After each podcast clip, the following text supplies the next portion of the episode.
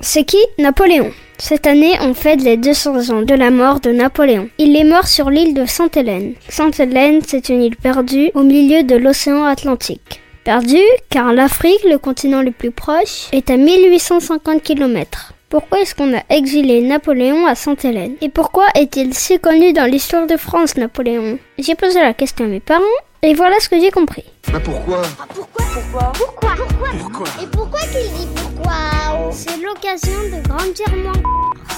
Tire ma Napoléon Bonaparte est né le 15 août 1769 en Corse. À 9 ans, il rentre dans une école militaire dans l'est de la France. Plus tard, il intègre une école militaire à Paris et il devient officier de l'armée à 16 ans. Pendant ce temps-là, en France, il y a la Révolution française et la fin de la royauté. Vive la Révolution Mais à l'époque, il n'y avait pas encore de président. Il y avait l'Assemblée constituante, puis la Convention nationale, puis le Directoire. Napoléon, lui, devient un super militaire, notamment parce qu'il est très stratège. Être stratège quand on est militaire, c'est trouver une organisation qui permet de gagner des batailles en surprenant l'ennemi.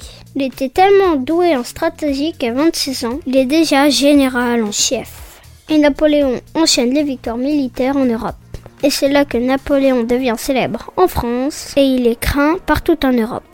Comme il est trop talentueux et de plus en plus connu en France, les membres du directoire l'envoient conquérir l'Égypte. Même s'il n'a pas vraiment conquéri l'Égypte, il rentre en 1799 en France. Et Napoléon est acclamé comme une star.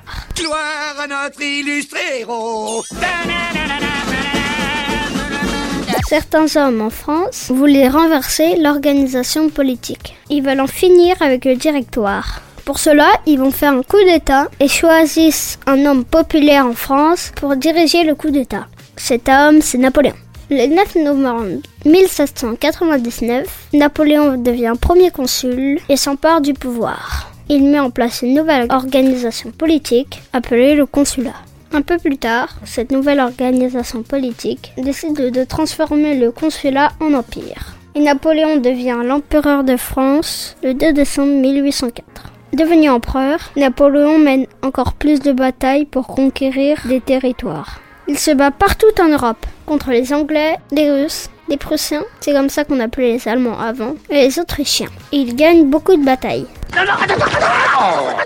Tu, tu vas pas te battre contre toute la garnison quand même Mais il y a un petit problème, c'est que la guerre ça coûte cher et que de nombreux Français sont tués dans les batailles. Et petit à petit, Napoléon devient de moins en moins populaire en France. En 1812, Napoléon lance une grande campagne militaire en Russie. Il y a beaucoup de morts et l'armée française perd plein de batailles. Le 6 avril 1814, alors qu'il a perdu des batailles et qu'il n'est plus populaire, il abdique. Abdiquer, c'est renoncer à son rôle d'empereur.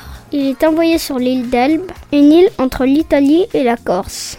En mars 1815, il s'échappe de l'île d'Elbe et il revient à Paris pour reprendre le pouvoir. Nous sommes de retour. Pour jouer un mauvais tour À nouveau au pouvoir, il recommence ses batailles. Mais le 18 juin 1815, à Waterloo, en Belgique, l'armée napoléonienne se fait battre par les Anglais et les Prussiens. Napoléon abdique à nouveau. Les Anglais envoient Napoléon sur une île perdue au milieu de l'Atlantique. Une île très loin de la France. Une île où il ne pourra plus s'enfuir. L'île de Sainte-Hélène. Il y restera le reste de sa vie. Le 5 mai 1821, il y a 200 ans. Il meurt à l'âge de 51 ans. Napoléon est d'abord enterré à Sainte-Hélène. En 1840, son corps est rapatrié en France. Il est installé dans un grand sarcophage sur le dôme de l'église Saint-Louis des Invalides à Paris. Et depuis, il est là. Voilà, je crois que c'est tout dit. C'est bon? T'as tout compris? C'était un podcast Genside.